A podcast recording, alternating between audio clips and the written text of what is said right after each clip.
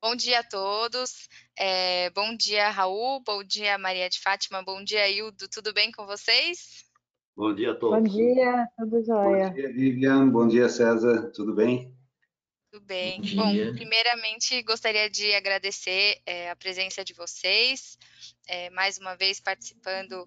Né, a gente conseguiu fazer mais esse episódio aqui do Photovoltaics. Esse episódio a gente já queria fazer já faz um tempo, já está na nossa agenda aí, na, na programação, porque é um assunto aí de extrema relevância. Mas então, antes da gente começar, é, eu gostaria da gente que vocês se apresentassem um pouco, então vou começar é, pelas damas, né? É, Maria de Fátima, é, por favor, conta um pouquinho da sua história e como que é, é, a sua história se cruzou aí com, com o fotovoltaico de alguma forma.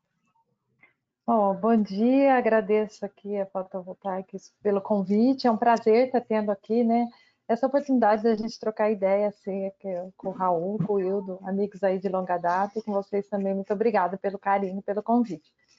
Bom, gente, então eu sou Maria de Fátima Rosolém, trabalho na Fundação CPQD e já trabalho lá há 31 anos. E eu sou eu, é, minha, toda a minha formação, né? Hoje trabalho no CPQD na área de sistemas de energia e o meu foco principal é a parte de baterias.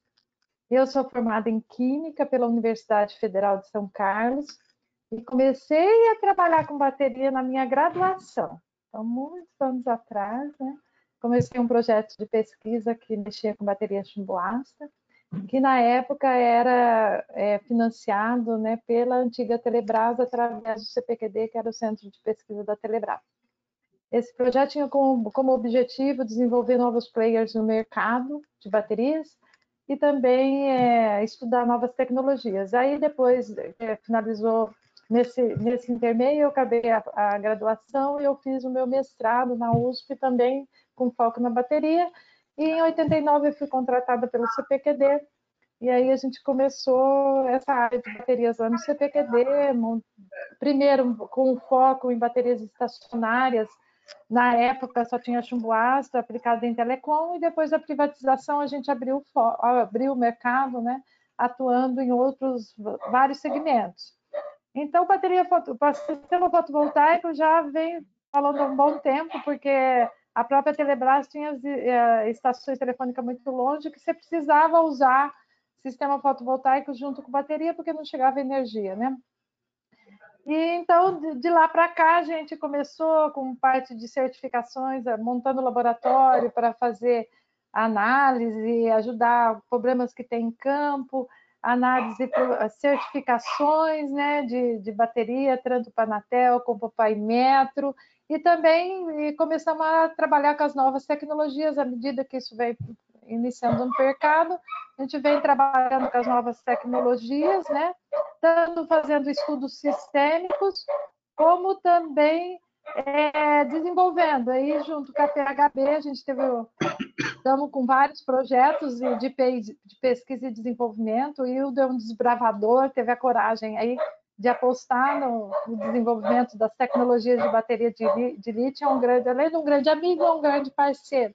Então, nós desenvolvemos, desenvolvemos a primeira bateria de lítio-íon fabricada no Brasil, né, de 48 volts. Estamos agora finalizando um outro projeto também um pouco mais ousado, né? Aí eu deixo o Raul e o Ildo falar um pouco, além de outros projetos. Então, a gente hoje pensar em baterias aqui, tanto para o mercado de mobilidade elétrica, como para armazenamento de energia é, com sistema fotovoltaico, eólico, a gente trabalha com esse foco. Obrigada, passo a palavra aí, senão. Obrigada, é, Maria de Fátima. Raul, agora é a sua vez, vamos deixar o Wildo para o final. Tá bom. Apesar que a Fátima praticamente esgotou a apresentação, né? É, a gente trabalha junto no CPQD, na verdade, eu entrei um pouco antes que ela no CPQD. O CPQD essa semana completou 44 anos, tá? desde que ele foi constituído como centro de pesquisa da Telebrás na década de 70. Eu já estou lá há 40 anos. Tá? Então, no início, eu comecei trabalhando na parte de desenvolvimento de sistemas de potência, conversores, inversores, ah, que eram necessárias para os projetos desenvolvidos lá no CPQD para atender o mercado de telecomunicações, tá? estações telefônicas, centrais de comutação de dados. E na década de 90, quando a Telebrás estava passando pelo processo de privatização, é, o CPQD foi tirado fora desse processo de privatização, de venda, e foi transformada nessa fundação CPQD, que é hoje uma, é, uma fundação privada sem fins lucrativos. E nessa transição, é, eu me juntei à equipe, ao grupo que a Fátima liderava no CPQD na parte de baterias, isso em 98. Então, de 98 para cá, eu comecei, eu, eu juntei a parte de eletrônica de potência, que eu já trabalhava nos 20 anos, tá, nos 18 anos anteriores, com a parte de baterias. Então, a gente passou a, a, a como a Fátima falou, a ampliar essa atuação na parte de sistemas de armazenamento de energia, que até aquela data a gente trabalhava especificamente com o setor de telecomunicações, com baterias chumbo-ácidas, tá? E a partir do início dos anos 2000, a gente já começou a trabalhar com vários projetos de pesquisa e desenvolvimento, novas tecnologias de baterias, tá? olhando essa parte de energias renováveis, sistemas fotovoltaicos, sistemas eólicos. Na sequência, começamos a, a, a, observar o movimento mundial de mobilidade elétrica, os veículos elétricos também, que são totalmente dependentes de sistemas de armazenamento, de baterias, tá? Então, é, a gente começou a, a, abrir muito o nosso horizonte, nossos leques de trabalho. Nosso grande amigo, parceiro, Hildo Betti, é, a gente já trabalhava junto na parte de projetos de eletrônica de potência, na parte de fontes, os equipamentos de telecomunicações, começamos a atuar juntos também nessa parte de projeto de baterias nacionais de lítio, tá? Como a Fátima falou, o Hildo é um pioneiro, um, um, um desbravador desse mercado empresarial brasileiro, tá? E de sucesso, o mais importante. Tá? Ele enxerga vários anos à frente o que é as tendências de mercado, as tendências tecnológicas. E a gente tem, como a Fátima falou, tem feito vários é, grandes trabalhos, grandes é, desenvolvimentos junto com a PHB, é, como a Fátima citou, a primeira bateria de lítio para aplicação em, em sistemas fotovoltaicos, 48 volts. Ah, estamos finalizando um projeto também em conjunto agora com a PHB de uma bateria de grande porte para aplicação em, no setor elétrico tá? é, containers que são instalados de grande porte nas uh, usinas, subestações e, e, e, podendo chegar até próximo do consumidor para atuar diretamente na compensação, na estabilização da rede elétrica. Tá? Então, a gente, essa, esse mês ainda, a gente deve colocar essa bateria em operação numa planta piloto que está lá na USP, que é um projeto conjunto que PHB, junto com o CPQD, mais a, a, a, CETEP e USP, a gente está fazendo dentro de uma chamada NEL. Então, a gente tem, tem tido grandes projetos, grandes êxitos nesses desenvolvimentos aqui no Brasil, apesar de muitas vezes a gente estar tá remando contra a correnteza. É basicamente isso. Bom, se, seu Wildo, se você puder agora nos dar a honra de contar um pouquinho a sua história, fica à vontade. Bom, abrindo meu coração para a plateia, né, dizendo o seguinte: o ser humano nasce e tem uma coisa interna que ele quer inventar alguma coisa. Eu acho que foi isso que eu tive no meu DNA, né? Sempre eu quis inventar alguma coisa para ser um cara, talvez ter uma certa fama pelo lado positivo de fazer a diferença né, na sociedade. E eu fiz engenharia eletrônica na PUC em Porto Alegre, um mestrado em 1979 em Florianópolis, eletrônica de potência. Quando eu cheguei em São Paulo, fazendo normas técnicas das fontes de alimentação, encontrei o Raul em 1986, já fazendo as primeiras normas técnicas para as fontes de alimentação, né, que viria ser do microcomputador. Então, eu ajudei, né, o primeiro mercado que a PHB nasceu, né, onde é que eu fundei a PHB em 84 em São Paulo, junto com mais dois sócios, e a gente, vamos dizer, eu sou mais na parte técnica, desenvolvimento, e encontrei o Raul né, fazendo a norma técnica das fontes de alimentação. E aí ficou essa amizade aí desde 86. Nem dá para somar, acho que são 34 anos, né? 34 para 35 anos já, Hildo. De mestrado já tenho 40 anos, então, em eletrônica de potência. Então, a gente desenvolveu para fontes de computador até 90. PHB fabricava quase todas as fontes do país, tinha 460 funcionários quando houve a abertura de mercado.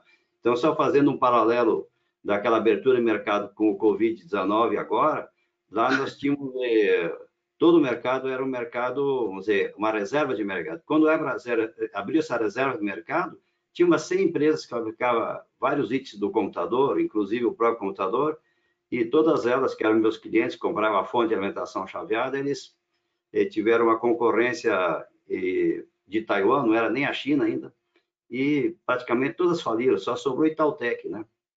Na época, em 90, 90 e poucos. E a PHB teve que reinventar. Então, de microcomputador, a gente se reinventou para retificador, né, que carrega as baterias. Por isso que entramos mais forte aí com o CPQD, né? Nessa parte de carregar as baterias, né? Precisa, precisa do retificador. Então, a PHB, até 2014, basicamente, viveu do retificador e de armários integrados com bateria para o sistema de telefonia à internet, né? Principalmente essas torres de celular, a infraestrutura, a maioria dela é PHB que está instalada, né? Então, a gente teve um ciclo do microcomputador, de telecom. Em 2011, eu, como sou sócio da Bini, lá a gente se juntou, fez o grupo setorial fotovoltaico da Bini e criamos, vamos dizer, ajudamos o governo a fazer a 482, né? E ali em 2011 também eu coordenei as normas técnicas dos inversores, que permite a conexão com a rede dessa segurança, né? Tendo uma certificação em metro, a pessoa tem certeza que o produto vamos dizer, vai ter segurança, tá? E o item principal é esse, tá? Mas eh, e hoje as normas que nós temos que falar sobre baterias, eu acho que mais envolvido está o pessoal do CPQD, já tantos anos nessa área, né? O Raul e a Fátima, as pessoas indicadas para falar sobre isso. A minha parte mais seria a nível do inversor híbrido, né? Que está ainda, nós vamos conversar mais à frente, né? Mas, em suma, a PHB, vamos dizer, tem uma trajetória que ela, ela, vamos dizer, nessa parte de bateria, vamos dizer, faz 2015, né, Raul? Nós sentamos no almoço, lá na área de automotiva, né? Eu Foi. disse, assim, pessoal, vamos fazer a bateria de lítio-íon no Brasil, vamos dar uma de Tesla, né? Então, a gente começou, né? Desenvolveu o BMS, né? Usa química importada, o BMS, tipo a Tesla. A Tesla usa da Panasonic, nós estamos usando de um chinês, tá? E aí, hoje, os fabricantes que tem no mundo, o principal hoje é o chinês, tá? Então, a parceria com a química com o chinês e a gente tem a eletrônica que controla essa química. Então, a gente foi a primeira empresa a desenvolver o MS. Isso é um negócio difícil de fazer, né? Um negócio que tem muita eletrônica, muito algoritmo, teve muitos insights, muitas células que foram testadas, né, de vários fabricantes, né? Fátima, a Fátima especialmente com os ensaios, né? E aí, então, o, a gente conseguiu fazer a primeira bateria em 48 volts. Estamos trabalhando agora nesse outro projeto, terminando, né? Que é não só em 48 volts, mas como pode empilhar várias baterias, chegando aí a 800 volts, vamos chamar, tá? Tu vai colocando várias em série, né? E controla elas, tá? Então, esse Battery Management essa eletrônica que controla essa química para não explodir, exige muito conhecimento da química, e para poder programar tem que conhecer a química. Então, o grande conhecimento da PQD está na química, né? Está nos ensaios, a da PHB está na eletrônica, somado junto, a gente tem esses 40 anos de experiência aí, né, Raul? Mais ou menos é isso. A minha faixa etária todas são iguais, né? Deu para somar e fazer isso, tá? Então, a gente está na liderança, né? Está no DNA da PHB sempre e chegar cinco anos na frente. Então, essa seria a minha apresentação, basicamente. Né? Obrigado de, que de básico não tem nada, né? É, na verdade, a gente só, só tem que agradecer, né, é, ao senhor e a vocês é, por todo o trabalho que vocês têm feito, né, que vocês têm empenhado aí para desenvolver o, o, setor como um todo. Essa que é a verdade, né? A gente só tem a agradecer vocês. Bom, é, vamos entrar agora um pouquinho mais no assunto de hoje e eu acho que enfim, tem vários assuntos que a gente pode começar citando, mas eu acho que o principal é, é, que a gente deve falar hoje é justamente o Brasil hoje, a gente sabe que né, a gente sempre faz uma rodada final de perguntas aqui nos episódios do Photovoltaics e uma delas é, é qual norma vocês o convidado escreveria é, para o setor aqui no Brasil e sempre vem a norma de inversores híbridos, né? Então, isso já é um assunto bem recorrente. É, a gente sabe que, que hoje o Brasil é, tem essa lacuna, mas eu queria perguntar para vocês, que são aí os maiores especialistas e estão aí à frente disso, é, por que, que a gente precisa de uma norma e se a gente realmente precisa de uma norma, por que precisa de uma norma e o que essa norma pode regularizar é, aqui no, no Brasil, é, de baterias e inversores híbridos. Então, fiquem à vontade aí para responder. Eu posso começar respondendo só a parte de inversores, Raul? Deve ser completo claro. com a bateria, poderia ser? Eu só ia fazer um preâmbulo, Hildo, que, na verdade, a normalização é uma atividade, digamos, básica e fundamental para qualquer coisa no mercado, para qualquer mercado. Porque é a partir da normalização que você estabelece as regras do jogo para qualquer segmento para que todos possam jogar da mesma forma e possa haver concorrência, competitividade, tudo equalizado no nível de, de, de qualidade, de segurança, de desempenho Exatamente. homogêneo. Tá? Então, eu vejo, eu e Hildo, a gente trabalha, Fátima, a gente trabalha na parte de normalização há, sei lá, 10, 20, 30, quase 40 anos. E a gente tem isso no sangue, que a normalização é a base de tudo para que você possa realmente fazer com que o mercado cresça de um modo é, não predatório, de um modo é, é, consolidado, que traga é, benefícios para a sociedade, para os empresários, para toda para todo o país. Tá? Agora podemos começar a falar mais especificamente sobre as normas, Hildo. Eu faria assim uma introdução dizendo o seguinte: em 2011, quando a gente fez a norma dos inversores on-grid, a gente saiu na frente, tá? Então eu coordenei 2011 e 2012, né, ia soltar ia soltar a norma em um ano já, né? Soltaria em 2012. Segurei mais um ano das normas on-grid para colocar os serviços ancilares de rede, que hoje está se falando muito, né?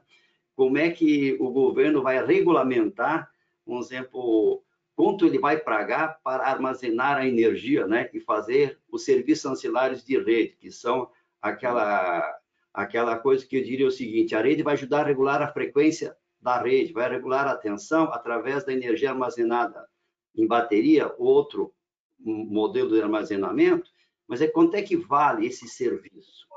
Dizer, uhum. Essa é a regulamentação dos serviços. Isso a ANEL está trabalhando, né?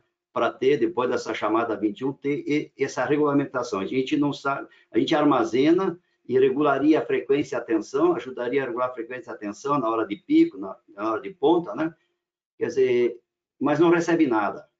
O distribuidor não recebe nada, o transmissor não recebe nada e nem o, o residencial recebe nada fazendo isso. Então, por que, que nós faríamos isso? Então, essa regulamentação está já em andamento, deve sair um ano, dois anos, essa regulamentação de quanto é que a gente receberia se a gente ajuda a rede, tá? Vamos dizer, como consumidor residencial, por exemplo. Tá? Mas é a regulamentação do produto, que é o inversor, no caso dos inversores on-grid, eu, como coordenador da norma, juntamente com a ajuda, de, especialmente do professor Osiris, a turma dos alunos dele, tá? Inclusive, que tenho que agradecer imensamente essa pessoa, tá? Que me ajudou muito, principalmente com seus alunos, e muito também com as distribuidoras que ajudaram a fazer também essa norma e os fabricantes inversores. Nós não sabíamos nada, então a gente pegou a norma internacional, né? Lemos a norma internacional, IEE, tá? E depois, eh, aliás, IEC, e vimos a norma alemã, a norma italiana, várias normas, e fizemos a norma brasileira, né, baseada na norma internacional. Quer dizer, a nossa norma, que a gente olha aqui, é uma norma internacional, a gente traduz e faz as adaptações que precisa para a nossa rede elétrica, que é distinta da rede elétrica de, do europeu, por exemplo. Mesmo na Europa, Sim. o alemão faz a dele depois, né? o inglês faz a dele, o espanhol faz a dele, as modificações para a sua rede, tá? Mas a básica nasce dentro da IEC, tá? Então, o Brasil segue a IEC, tá? O Brasil não segue o modelo de norma americana, I3E, por exemplo. A gente não segue isso. Nós somos signatários da IEC, então a gente pega aquela norma como modelo, tanto faz de bateria como de inversor, para seguir. Sobre inversor híbrido, não tem uma norma lá para a gente traduzir e seguir, tá? O que tem na Inglaterra, agora na Austrália, na, na Alemanha, é tipo, por exemplo, na, na, uma norma que dita o, não só a, sobre o inversor, o produto, mas também sobre a questão de conexão, tá? Que dita também o, um, vamos dizer, o procedimento da distribuidora. Cada distribuidora aqui escreve o que quer, mais ou menos, seguindo o modelo que tem feito pela ANEL, né? E aí eles fazem cada um e cada distribuidora faz mais os seus detalhes. Na Alemanha, por exemplo, a distribuidora não vai fazer os seus detalhes. Tem a VDE 4105 que dita de on-grid é esta norma. Tem a outra norma, por exemplo, que é do híbrido, que trata só do híbrido, da conexão com o híbrido. Ele trata da parte da distribuidora e do produto. No Brasil, a gente tem a norma que estamos fazendo aqui, praticamente está pronta, está a norma do híbrido, tá? que trata dos, dos requisitos e dos testes. Tá? E as pessoas que estão à frente disso, normalmente que têm mais competência. Hoje, por exemplo, Santa Maria tem uma grande competência, o professor Mítilos, a turma dele, tá? Professor Ziles, a turma dele tem cooperado, a PHB, alguns outros players, tá? São poucos que têm a competência, tá? Técnica para ajudar a ler essas minúcias da norma e poder fazer, tá? E a PHB coopera sempre, tem o meu corpo técnico sempre participando, tá? Mas eu digo o seguinte, nós fizemos, ah, quando foi? Vai fazer agora, em dezembro, cinco anos, a gente fez uma, uma RAC, né? Para o Imetro, quer dizer, né? Que era para ter sido já colocado e homologado para usar o híbrido há cinco anos atrás. Já faz, vai completar cinco anos que poderia ter usado. O Imetro simplesmente chamou N reuniões, N reuniões e não usou no final, o Inmetro hoje está liberando as coisas de uma maneira que, vamos dizer, eu acho que até não é prudente, né? Vamos dizer. Ele está jogando para o fabricante a responsabilidade toda e ele não está chamando para si olhar para ver se está certo ou errado. Só vai olhar depois que está instalado em campo. Mas, inicialmente, vamos dizer, o que ele está dando um ré, eu acho, pessoalmente, né? Que o Inmetro está fazendo uma abertura perigosa, principalmente que o item diz muito respeito à questão de segurança. O inversor, se não funcionar o ilhamento, ele pode matar uma pessoa. Tá? Então, a norma do híbrido era para ter saído há cinco anos atrás, a, a, uma RAC para enquanto não tinha norma. Agora estamos fazendo uma norma, né? baseado nas normas internacionais, tá? que não é de produto, mas normas de instalação, né? Estamos fazendo a nossa norma. Está ficando muito boa, mas está muito demorado. Né? É, já ter cinco anos, perdemos cinco anos. Gente. Aproveitando esse gancho, você tem algum horizonte é, no qual essa norma vai ser publicada ou isso é, é, muito difícil ter um panorama disso? A norma é assim, olha, a gente leva um ano a dois anos tentando, entendendo o que, que o outro fez lá fora, né, por exemplo. Nesse caso, não tem ela, tá? Então, a gente está criando ela, tá? E depois precisa mais uns seis meses, vamos dizer, um ano para votação, né? Já está uns dois anos a norma andando, tá? Do híbrido com, a, com esse comitê que são sempre as mesmas pessoas que têm competência técnica para poder ajudar. Às vezes aparece um outro que não sabe nada, é comerciante, ele fica duas reuniões e vai embora, né? Quer dizer, na verdade, ninguém gosta de fazer norma. O Raul gosta, né? A Fátima gosta, eu gosto. Quer dizer, a gente tem que ser muito, ser muito minucioso, né? Porque a gente tá... É um trabalho muito difícil. É um trabalho é, na muito... verdade, né? é até interessante. Né? Todo mundo gosta mais da parte política, que é mais valorizada, né? É. Mas é, eu acho que, no máximo, gente, até o meio do ano que vem, ou fim do ano que vem, essa norma tem que estar tá funcionando, tá? Quer dizer, a BNT libera isso, tá? É, é interessante, Hildo, fazer um, um, um fazer um, um, overview, um esclarecimento, que a gente tem várias camadas, digamos, de, de normas e regulamentos, tá? Então, quando a gente fala em regulamentação, normalização, é, a gente tem que pensar, na verdade, nos três níveis que a gente tem aqui no Brasil. A BNT, como órgão único normalizador brasileiro, que gera as NBR e as normas brasileiras, quer dizer, quem gera somos nós, na verdade. A BNT só põe a chancela dela a hora que é aprovada em consulta pública, tá? Mas é, ela, é, digamos, é a fiel depositária das normas técnicas brasileiras. É a Associação Brasileira de Normas Técnicas, aonde a gente faz esse trabalho todo de base para criar essa regulamentação, digamos, é, que, que vai é, colocar toda a parte técnica do produto dentro de um escopo que todos teriam que atender, mas não são obrigados a atender.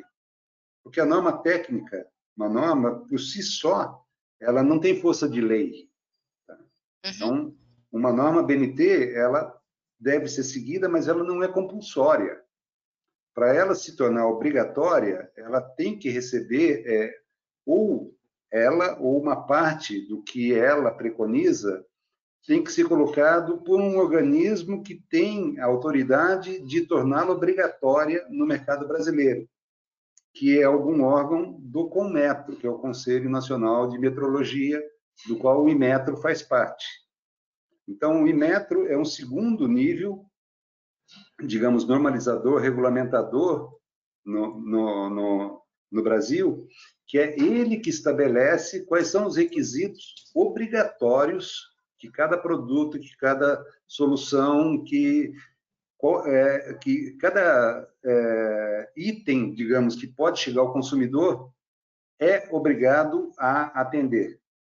E se não Baseado atender, na, em alguma se não atender, ele não pode ser comercializado, simples assim. É, tá? ou também, né, a agência reguladora, por exemplo, no caso a Anatel, ela Esse tem é o terceiro vários... nível. Eu não cheguei é. lá ainda. Tá? Ah, bom. Então, segundo... Raul vai complementar.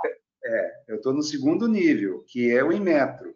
Então, o Inmetro é que pega, por exemplo, uma norma BNT, ou parte de uma norma BNT de um produto, ou de uma solução, e diz, mercado, vocês têm que atender o que está nessa norma. Então, aí ele passa a tornar obrigatório o atendimento do que foi escrito naquela norma, ou parte daquela norma, para que o mercado possa negociar aquele produto. E, paralelo com o Inmetro, a gente tem as agências reguladoras. Tá? Temos a Anatel, temos a ANEEL, que são os organismos que estabelecem a regulamentação tá? para o mercado de como isso pode ser utilizado ou não pode ser utilizado. Tá?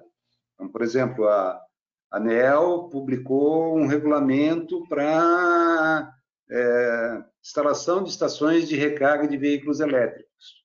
Legal, ela disse que qualquer um pode instalar, qualquer um pode operar, só que não pode fazer transferência de energia do veículo para o grid, proibiu. Então, tem algumas coisas que ela se dá o direito de permitir ou proibir, tá? que ela é agência reguladora. Tá? Então, nós temos esses três níveis de normalização, de regulamentação no Brasil, que a gente tenta trabalhar nas três esferas, digamos, mas como o Ildo falou, a, a, a base de ficar escovando o bit lá na BNT, quase ninguém gosta. O pessoal gosta de fazer a parte política lá na NEEL, que é o que dá mais ibope, que aparece mais. Né? Mas faz parte do jogo, né? Pode é, comentar. falando ah, eu queria comentar que eu vejo também muito importante, né? Porque você tem que ter um padrão mínimo, né, de desempenho e de segurança. Então, para isso que vem as normas, né? Para você pôr todo mundo no mesmo nível, né? Então, isso é muito importante. Eu faço parte da comissão CE 21 de bater, sou a secretária da comissão de baterias estacionárias.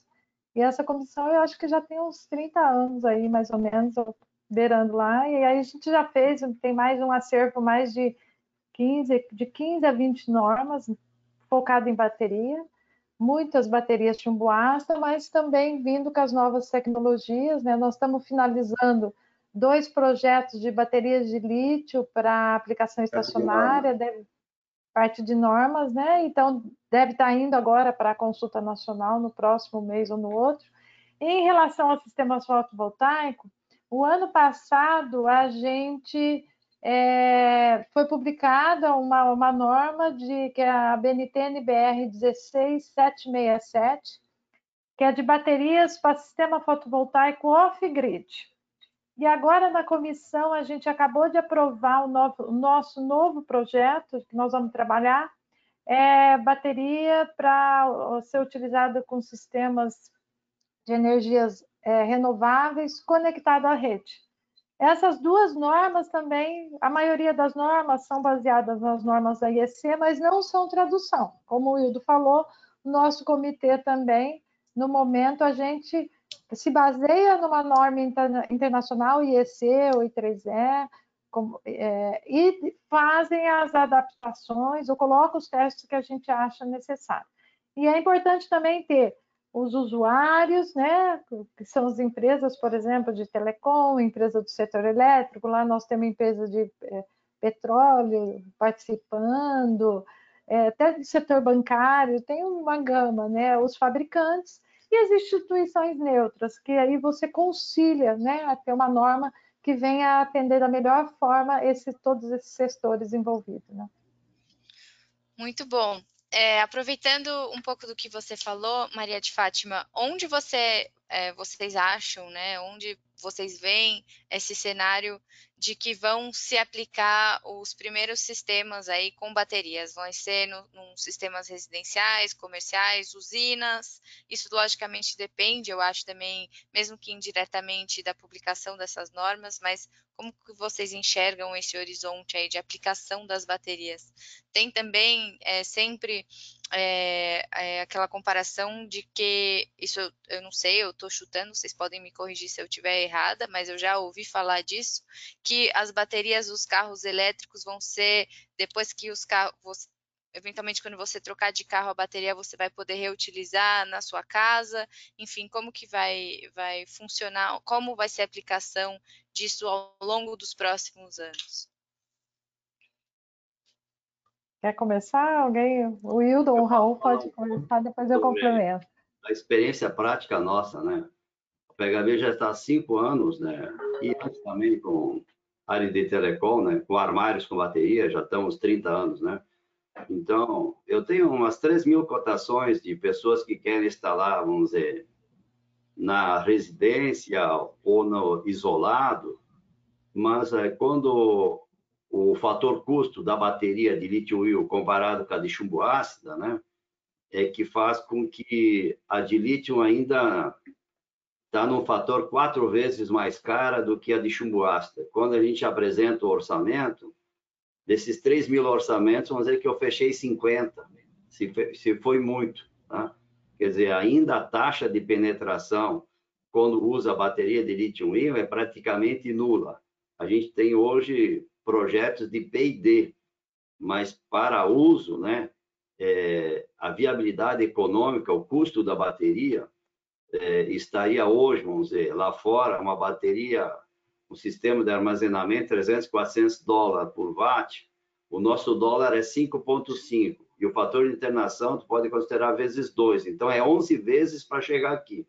Se lá é 400 dólares, vamos chamar, tá? o sistema de armazenamento de energia vai chegar aqui, né, por 4.400 reais. E o distribuidor ou quem revender vai colocar uma margem em cima. Até a EPE publicou ontem, né, saiu a, a publicação do, de micro geração com baterias, a viabilidade, esse estudo dele, falou um valor de R$ 4.500. Onde é que é esse número? Estou mais ou menos explicando onde é que vem, tá? Quer dizer, em suma, enquanto lá fora não também houver a, uma taxa alta de penetração do carro elétrico, o volume ainda é pequeno para armazenamento. Não há viabilidade imediata. A minha experiência de cinco anos trabalhando com lítio, né, é que não consigo vender porque o preço é caro. E aí a pessoa opta para usar a maravilhosa, né, e grande bateria que temos no Brasil com grande produção de e é para principalmente para backup, né? Então as aplicações, né, é, por exemplo, depois do medidor dentro da casa, na residência, na indústria, né? Depois do relógio, quer dizer, e tu tem essa aplicação principal que a pessoa fator energia ele quer ter backup, né? Então essa é principalmente cargas críticas, né? Cargas críticas, né? Segurança, né? O UPS, né? O no break foi a grande aplicação das baterias, né? Mas essa parte de fazer os serviços ancilares de rede, até a norma está preparada, a gente preparou isso desde 2011, 2012, para o inversor estar preparado para fazer essas funcionalidades, né? O inversor conectado à rede pode fazer armazenar energia durante o dia e usar à noite quando a tarifa é mais cara, fazendo um, o time shift, né? Pode também fazer numa tarifa 4, onde é que tu tem pagando demanda, tu armazena em bateria, se ultrapassar a demanda que o motor foi ligado, tu despacha da bateria, por exemplo, tá? Então, tem economizar, economia de diesel. No, eu acho que, vamos dizer, as viabilidades que tem dos projetos que nós temos feito, um deles é economizar diesel, né? Usar bateria, por exemplo, em telecom, né? Mesmo a lithium-ion hoje em telecom está bastante difundida. Lá internacionalmente só está se usando lithium-ion em 48 volts, é o nosso mercado. Tá? A gente está tentando atuar, porque é o mercado natural que nós trabalhamos. Mas uh, esses sites isolados que não têm energia elétrica, colocar gerador diesel, né? Em último caso, é melhor colocar um banco de bateria, né? Mesmo de lítio-íon sendo caro, ele é viável, porque o diesel lá na floresta para levar o combustível custa muito caro. Uhum. Então, há nichos de mercado, né? Mini rede na floresta, né? Também, onde a gente tem a PHV desenvolveu o container, né? Com baterias em tensão mais elevada, tá? De trabalha na faixa de 800 volts, tá? são várias baterias em série, nessa aplicação aqui que nós estamos desenvolvendo aqui com a USP, com o CPQD, né? Então, a gente também está ofertando essas soluções de mini rede, onde é que a gente fornece o container para economizar é, diesel na floresta e ajudar a trabalhar em paralelo com o gerador, né? Onde o gerador formador da tensão, né? Formador da base, tu com, trabalha com a o fotovoltaica, né? Seguindo a tensão do gerador, mas economizando diesel. Então, faz a mini rede na floresta, tá? em lugares isolados. Essas são as aplicações que tem, quer dizer, coisa isolada. Agora, aquilo que é a grande aplicação que a Alemanha tem, por exemplo, que seria economia, eu não quero é, fazer feed né? não quero injetar na rede que ele paga pouco, né?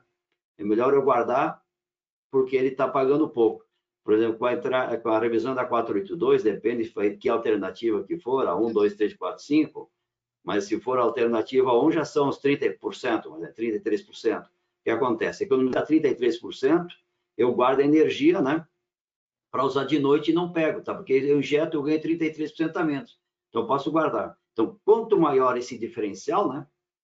Na tarifa branca, por exemplo, tem lugares que o diferencial chega a ser um real, um real e quarenta, dois reais, onde é que tem dois reais, já pode ser viável, tá? Mas, exceção, tá? Ainda na tarifa branca, tu armazenar, né? Tu adota a tarifa branca, né? Na hora de ponta, vamos dizer, das seis às nove da noite, tu tem três horas, tu usaria a tua energia com e deixaria de pagar o valor de ponta. Então, e esse valor que tu economizaria, pagaria a bateria de lítio Nos estudos que nós fizemos, essa viabilidade não tem. Mesma coisa o estudo da EPL, está falando que não tem, tá?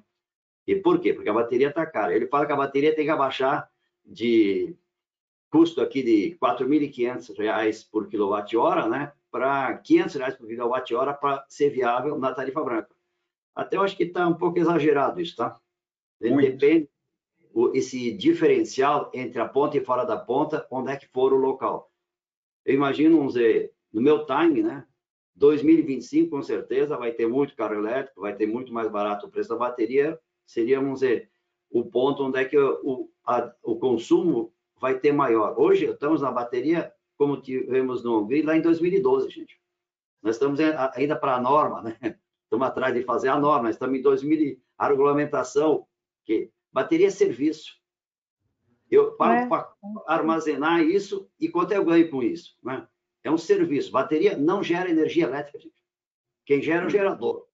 Né? Então, a confusão número um, cuidado, bateria não gera energia elétrica, bateria armazena, ela presta um é. serviço, armazena agora para eu usar depois, né? quando eu tenho vantagem. E essa vantagem, quanto é que é? Aí eu tenho que calcular se eu consigo pagar ela. Se ela está muito cara, não consigo. Então, vamos dizer, esse trade-off, né? Que tem que acontecer.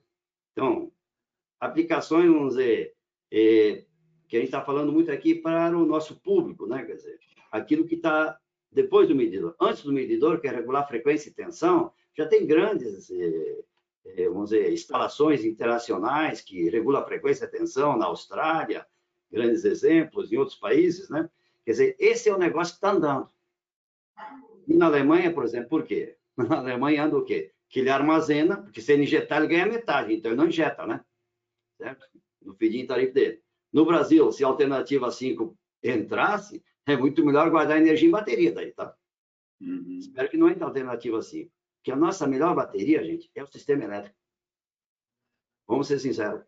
O lugar mais barato é mandar para a rede e buscar de volta. E a gente espera que na alternativa 1 nem seja 1, né? que seja menor o valor. Vai ser o 15%, que fosse o 10%, para a gente pagar no máximo isso.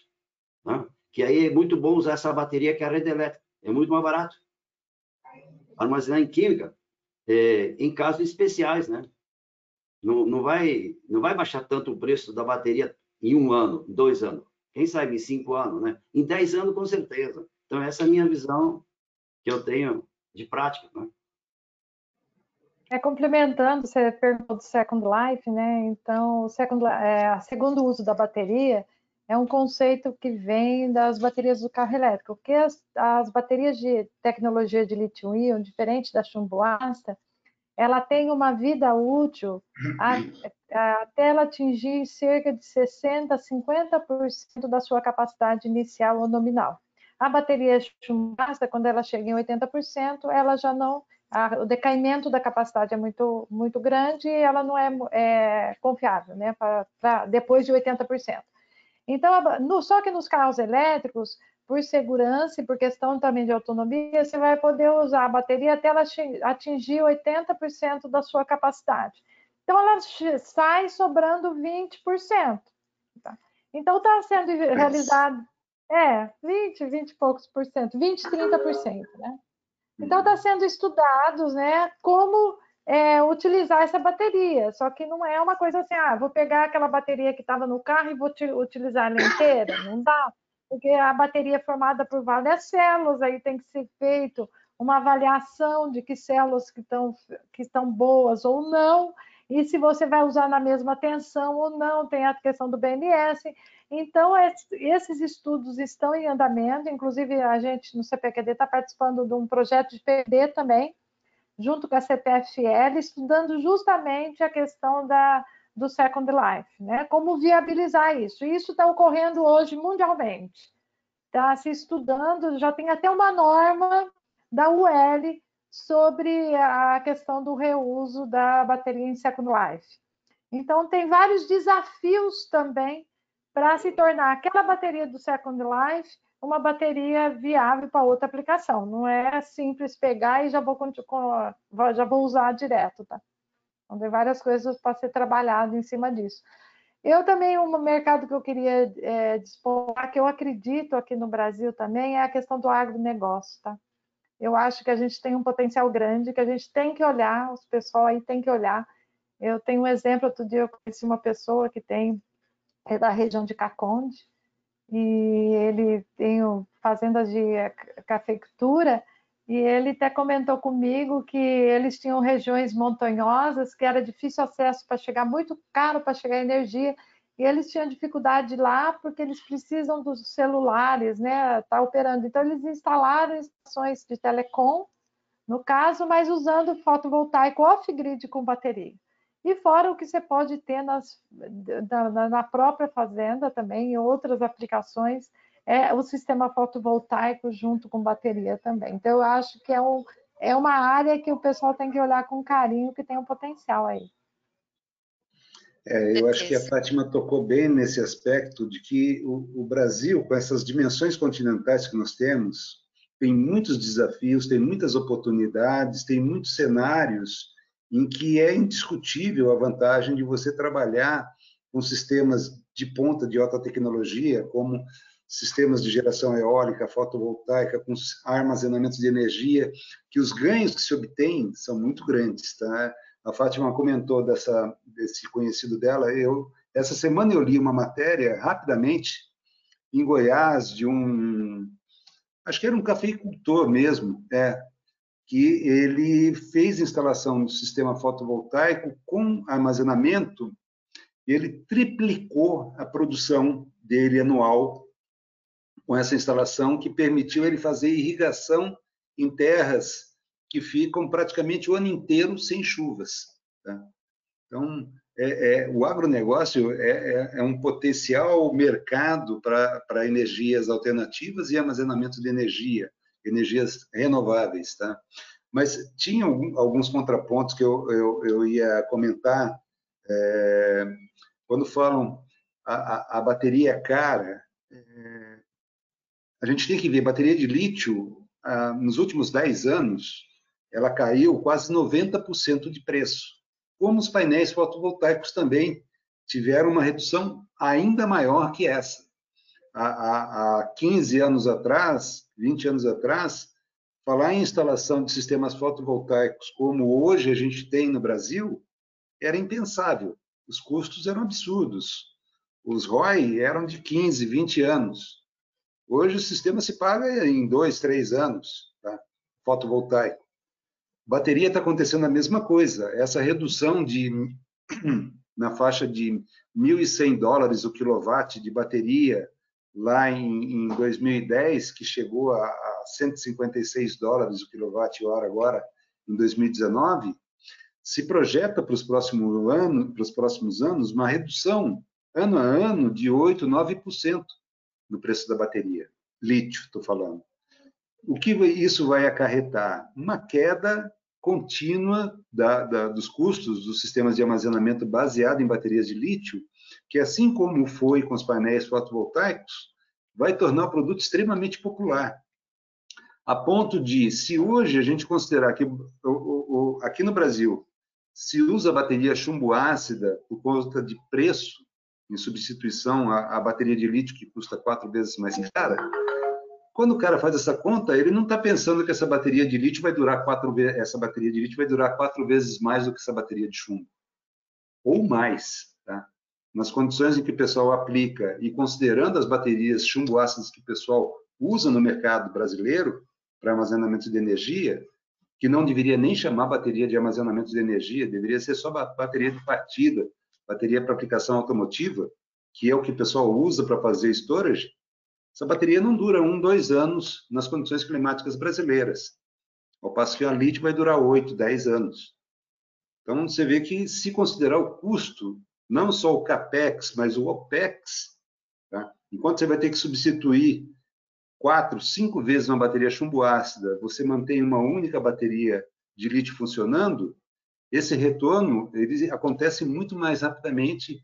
O, aquele estúdio da, da, da EPE, é, eu a hora que li, torci o nariz. Falei, foi muito tendencioso quem escreveu esse estudo, tá? Ele quis dizer que a tecnologia não se aplica ao Brasil. Por quê? Porque, como o Ildo falou, nós temos um dólar a 5,50, tá legal, isso não dá para mexer. Mas ter que pagar o dobro em impostos de importação para botar essa bateria aqui no Brasil? Para! Todos os outros produtos do setor fotovoltaico estão isentos de impostos, estão liberados para ser trazidos para atender a necessidade do mercado, ou se quiser produzir aqui, produzir aqui. Hoje, o que a gente pode fazer? Trazer as células com isenção de impostos. Qualquer coisa diferente das células de, de, de, de, lítio-íon é taxado. Tá? Então, vamos pensar numa, num, num ex-tarifário, alguma coisa que torne uma realidade no Brasil a expansão desse mercado, até que a gente consiga ter uma base de demanda que justifique a indústria nacional produzir, porque a indústria nacional tem plena capacitação, a engenharia brasileira, de produzir as baterias de lítio aqui no Brasil. Não temos condição de fabricar células, como o próprio Wildo já comentou. Células, o mercado asiático dominou, e não é só nós. Nem Estados Unidos, nem Europa não tem condição de fabricar células, a menos que os asiáticos montem uma fábrica deles nos Estados Unidos ou uma fábrica deles na Europa, porque a tecnologia de fabricação de células de lítio é dos orientais, dos asiáticos, China, Coreia, Japão. Tá? Estados Unidos largou 10 anos atrás, investiu bilhões, bilhões, dezenas de bilhões de dólares através do Departamento de Energia americano e não conseguiu colocar nenhuma indústria americana aos pés de uma chinesa. Tá? Então, não adianta querer competir nessa área. A gente tem que ser, nessa hora, tem que ser negociante, tem que ser é, empresário. Nós temos engenharia no Brasil para fazer baterias de lítio utilizando células que vêm lá da China, que vêm da Coreia, que vêm do Japão. Não vamos brigar com eles nesse momento com isso. Lá na frente pode ser que a gente consiga desenvolver essas células. Fabricar no uhum. Brasil. O Brasil tem matéria-prima, tem grandes potenciais, todas as matérias-primas, basicamente, nós temos no Brasil extração, não em escala que atenderia o mercado, mas nós não temos mercado também. Então, a gente primeiro tem que criar esse mercado. Para isso, a gente tem que ter é, facilidade para tornar realidade a utilização de sistemas de armazenamento de energia de tecnologias avançadas no Brasil, para que esse mercado criado demande todo esse crescimento do outro mercado que vem junto, que é a parte industrial. Tá? Uhum. Então, a gente é... carece, o Brasil está órfão de políticas industriais bem organizadas, bem dirigidas e que sustentem o desenvolvimento desse país. Tá? Com certeza. Falando é... da nossa área de normalização aqui, mas... É, é, eu queria fazer uma pergunta é, antes da gente ir para a rodada final. Eu sei que o tempo está apertado, então eu queria pedir para vocês serem bem é, é, sucintos na resposta, mas acho que é inevitável eu perguntar isso. Pula para daqui 10 anos, 2030. Vamos para 2030 é, acho que até vai ser antes disso, com essa diminuição dos custos das baterias de, de lítio-íon, vocês acham que eventualmente é, as concessionárias, as distribuidoras de energia vão perder eventualmente os clientes? Vai existir esse, esse futuro? Como que vocês acham que vai, vai, vai acontecer toda essa transição energética? Eu posso responder do seguinte, tá? as autoestradas sempre vão ter, né? Eu preciso sair da minha casa, né? Pegar uma autoestrada para ir até um outro local, certo? As distribuidoras, eh, as transmissoras, eles têm as autoestradas, né? Elétricas, vamos chamar, entre aspas, né? E, por exemplo, se eu produzir mais energia e quero vender a minha energia que eu estou armazenando, vender ela na ponta, né? Para o meu vizinho, né? Fazer uma operação para o meu aplicativo, né? eu preciso dessa rodovia para passar, eu quero pagar esse pedágio. Isto vai continuar existindo. Lá fora, a distribuidora, né? Uma coisa é a energia, outra coisa é a infraestrutura, que já, já está separado, tá? Aqui vai acontecer isso também. Vai permitir a gente, por exemplo, armazenar energia, né? Como tem cases, estava escutando aí na Holanda, né? Que o cara ganha mais dinheiro, né? Vendendo a energia que ele produz, armazenando e jogando na rede na hora da ponta, né? Do que com o negócio dele, né? De hortifruti. Né? Então, é, é, vai haver modelos de negócio. Nunca é uma burrice aguda dizer que eu vou ficar off-grid, né? Mas eu quero vender a minha energia em excesso, eu produzo a mais, na hora que eu posso, eu estou armazenando ela, eu quero vender na hora que eu ganho mais. Quer dizer, esses modelos de negócio que já está acontecendo lá fora, vai acontecer aqui também. Quer dizer, não vai haver a. Temos que ter a, quem, a concessionária que cuida da autoestrada, né? Para nós, precisamos ter a distribuidora que cuida, né? Da rede elétrica comum a todos. É um bem comum, certo? É uma concessão, um bem comum. Ela tem que ser remunerada por isso, uma remuneração justa ela sempre vai existir. A transmissão também vai existir. Nós não vamos ficar uh, ilhados. Muito pelo contrário. Esse negócio vai ficar muito maior ainda. Essa é a minha visão. É, desde que esses pedágios que você tenha que pagar nessa autoestrada não sejam é, aviltantes a ponto de você montar uma, uma cooperativa e fazer uma estrada paralela que você não precise pagar todos esses pedágios, né, Yuri? Então, na verdade, ah, é tudo interação de modelo de negócio. Cara, né? É, eu é. também acho que vai ser uma, vários modelos de negócio funcionando junto, gente. É que mesmo vai desaparecer uma bateria ou outra. Eu acho que vai coexistindo, né? As coisas vão coexistindo, vão, é, porque a tendência de uso de energia elétrica tende a aumentar, né? Então você vai ter aí mais outras alternativas para o consumidor, né? Ele pode escolher, pode ver. Isso é bom porque traz concorrência. Mas, na verdade, a gente tem que considerar que hoje é, o Brasil já paga uma das maiores tarifas de energia elétrica do mundo. Tá? É, e a tendência que a gente vê não é haver uma redução nessas tarifas. Portanto, é, com a queda do preço da sua própria geração, do seu próprio uso, consequentemente, esse modelo que nós temos aí, ele vai ter o mesmo encaminhamento que a gente vê com a, os motores a combustão contra os veículos elétricos. A gente sabe que hoje um veículo a combustão é muito mais barato que um veículo elétrico, por conta da bateria também. Mas já se sabe que em 2023 a 2025 o preço deles vai ser equivalente, sem nenhum incentivo e que a partir de 2030, 2032, 33, o market share de venda de veículo elétrico no mundo já vai ser, já vai ultrapassar o de veículos a combustão. Então, nós estamos falando de coisas de daqui a 12 anos, 15 anos. A partir daí, a queda de produção de veículos a combustão vai ser cada vez mais acentuada, até que em 2050 se projeta que o market share vai ser na ordem de 15% de veículo a combustão para 85% de veículo elétrico. Vai acabar o veículo a combustão? Não. Eles vão ser necessários, vão ter nichos, tem coisas que não dá para substituir. Tá? É a mesma coisa no setor elétrico. Vai acabar as distribuidoras, as geradoras, as transmissoras? Não. Mas elas vão perder a importância delas no momento em que elas estiverem praticando preços que o mercado não vai querer pagar não vai precisar pagar, na verdade.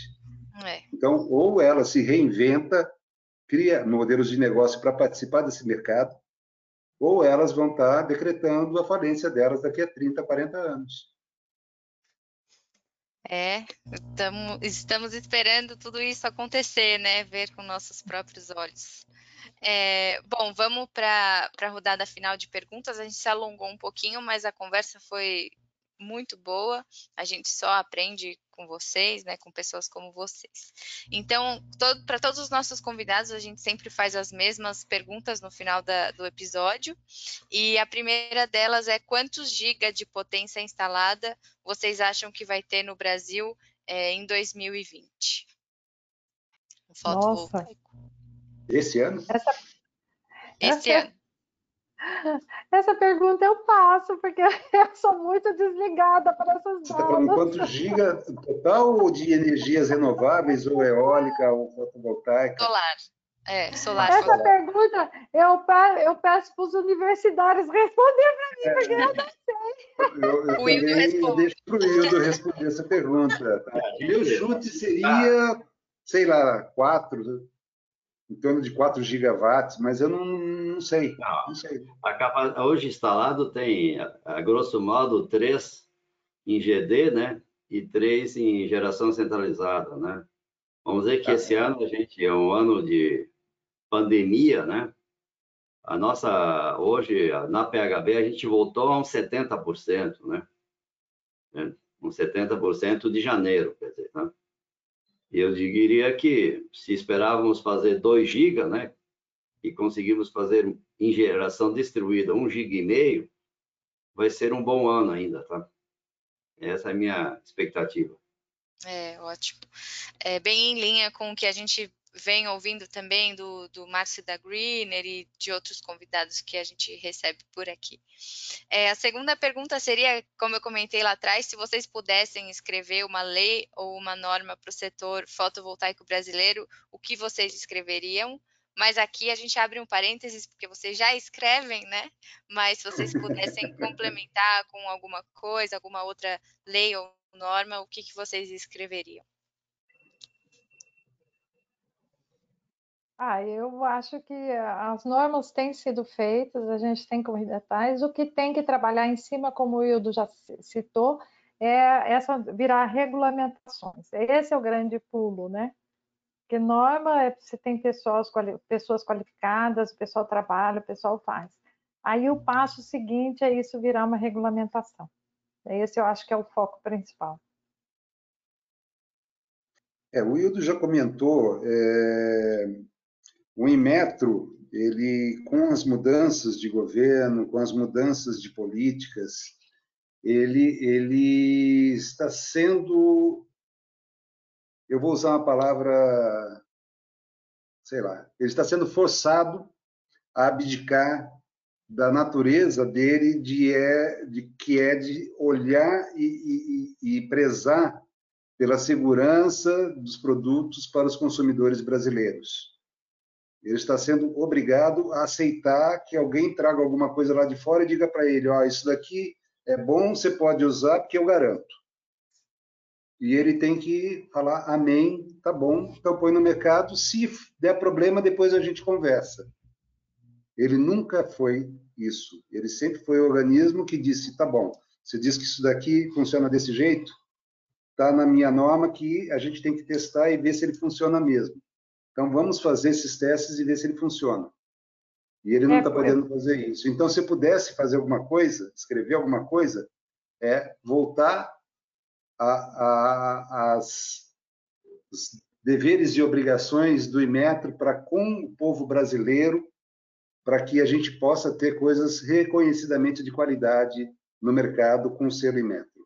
Tá? Concordo com o Raul, porque papel eu... aceita tudo, viu? Hildo, e você?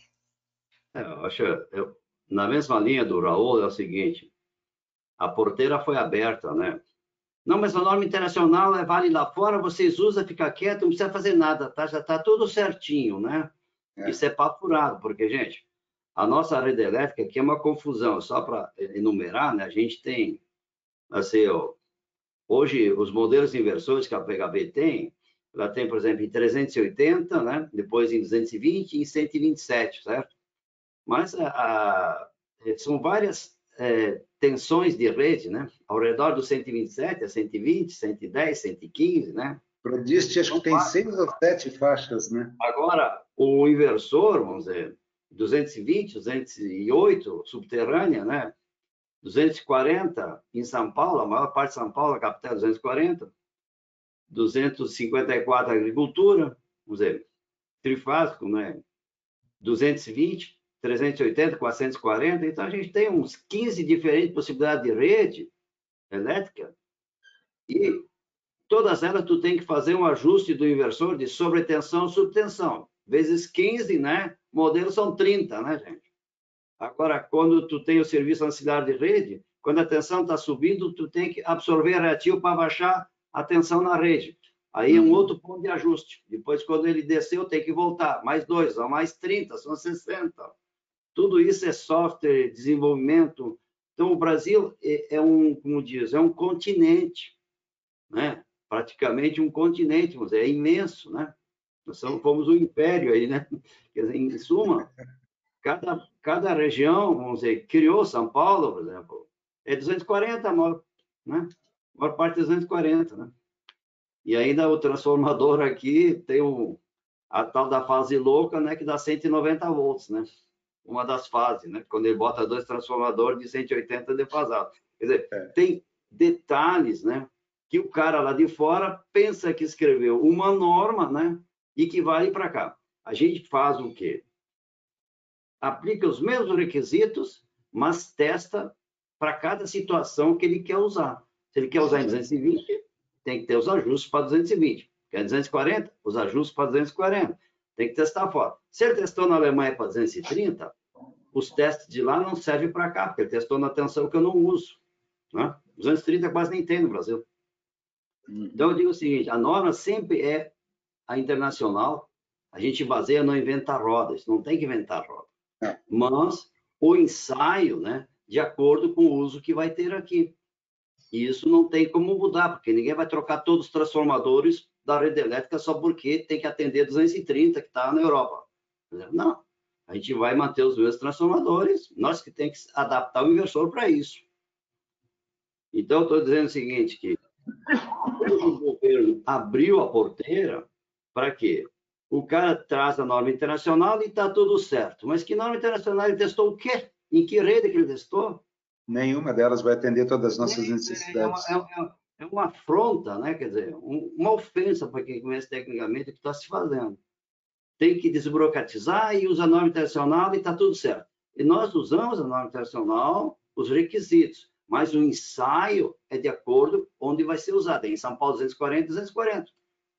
Entendeu? Aqui é 60 Hz, lá é em 50. O cara ensaiou em 50, né? em 230, e traz um papelzinho que tem uma norma internacional ensaiada dentro dessa condição, que no Brasil não tem 50 Hz. Como é que ele quer aplicar aqui?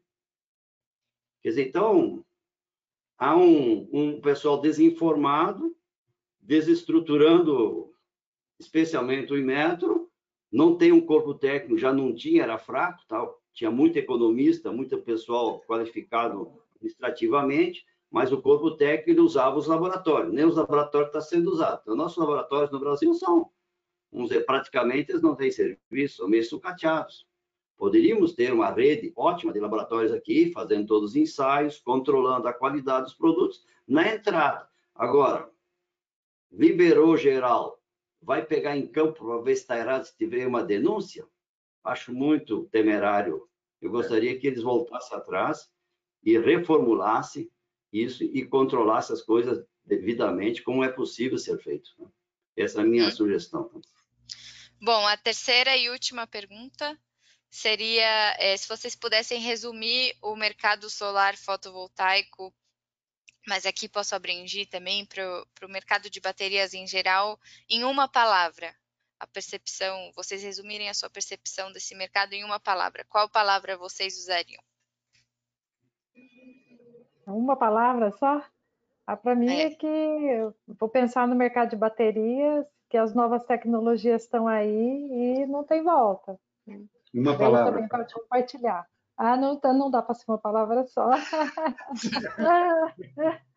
Foi isso.